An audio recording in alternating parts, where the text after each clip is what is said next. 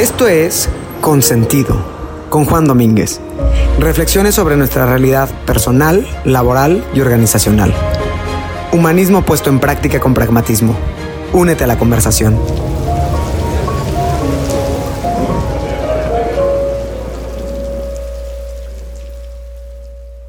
Vamos a platicar hoy sobre la diversidad, pero esa diversidad estéril, la que, lejos de agregar, puede ser neutral o inclusive causar daños.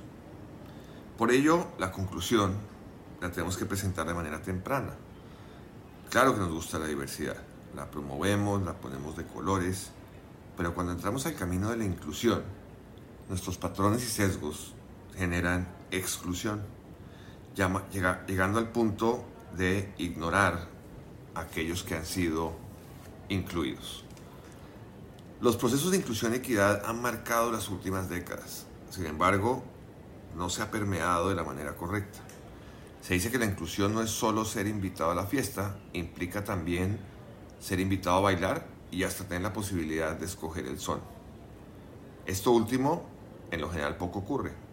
Estamos dominados por un sesgo de espejo, una particularidad del ser humano en una sociedad que le lleva a conectarse de manera más fácil con aquellos que se le parecen o con quienes tienen cosas en común. Así, por vía de ejemplo, los trabajadores de una empresa que pertenece a un círculo social similar, que estudiaron en las mismas universidades o en las mismas escuelas, o que vienen de manera similar la vida de sus años tempranos, tienen la vocación de unirse y crear grupos relativamente cerrados.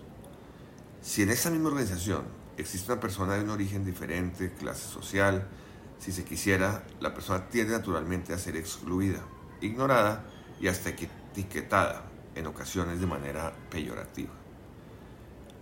La inclusión, por esencia, rompe nuestra concepción de comunidad igualitaria, marca de manera evidente las diferencias y trae este sesgo, muchas veces consciente, de no querer mezclarse. Esta situación rompe con el principio y propósito de la inclusión y de la equidad. Hoy hablamos con insistencia de estar en un momento histórico donde conviven cuatro o cinco generaciones en el mismo lugar de trabajo. Ello muestra que hemos roto la primera barrera de la inclusión, que es la barrera de acceso. Pero esta es apenas la puerta de entrada. En el mundo de las compañías de legados de años, las que llevan más de un siglo en el mercado, en ocasiones en cabeza de una sucesión de abuelos, padres e hijos, el pensamiento divergente y el punto de vista distinto es castigado y hasta encontrado disasociado de la cultura. No queremos escuchar o considerarlo diferente simplemente porque es más fácil seguir y principalmente porque esa diferencia está en la boca de una sola voz, que se atreve pero no lo logra.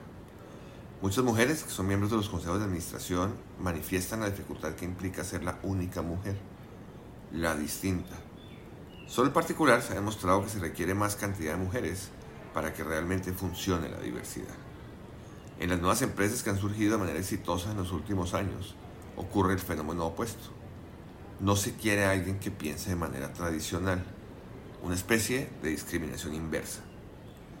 La autora nigeriana Chimananda Ngozi Adichie tiene uno de los TED Talks más recurridos a propósito de esto titulado El peligro de la historia única.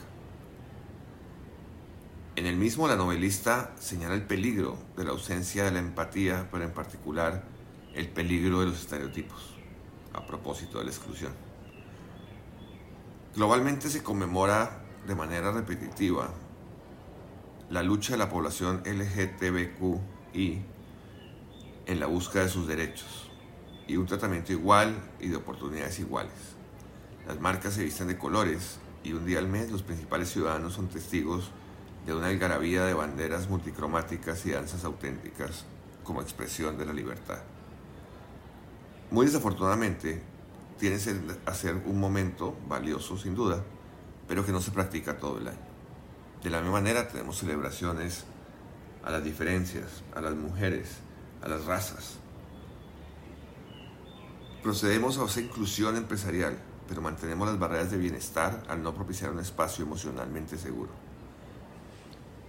Creemos que todos caben en la organización, pero existen enormes barreras de acceso directivo a personas diferentes, con preferencia sexual diferente, con discapacidad y aún de un origen social diferente. Barreras además de crecimiento que dejan que la inclusión en las partes bajas de la pirámide nunca ocurra. Basta una mirada a las 100, 200 o 300 empresas más importantes de América Latina. Sus consejos directivos se encuentran en su inmensa mayoría compuestos por hombres blancos heterosexuales que estudian en las mismas universidades. Paradójico, por cierto, cuando estas mismas empresas tienen como foco al mercado a la población toda, constituida por una mayoría de mujeres y una mayoría de pobres.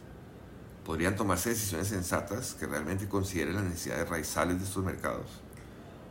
No se trata, que quede claro, de una discriminación inversa, es más bien un llamado a que entendamos las inmensas dificultades que tiene la inclusión y las competencias que ello implica desarrollar para la sostenibilidad de una empresa genuinamente diversa.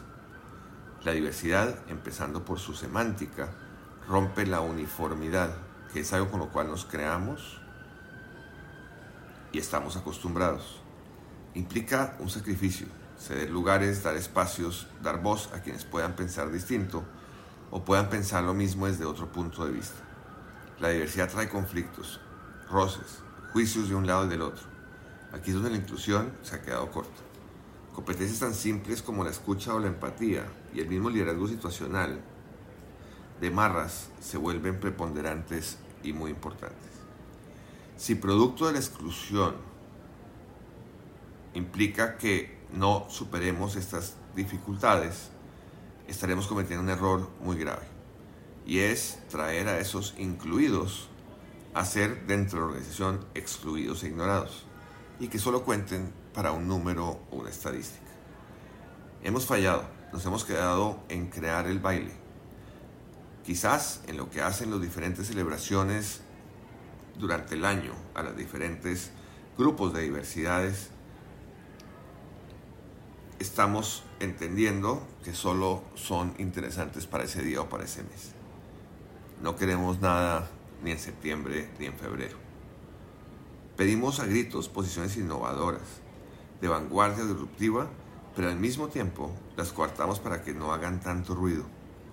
Y lo más grave es que las etiquetamos como el viejito, la morenita, el diverso, la neurótica. Nos ponemos a ruborizar del horror ante la franqueza de estas palabras, pero es altamente probable que las hubiéramos dicho o cuando menos tolerado como unos observadores pasivos.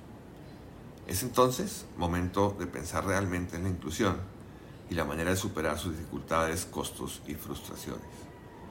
Esto implica, como se dijo, no solo invitar al baile, sino dispuestos a tener que escuchar y bailar una canción que probablemente ni siquiera nos guste.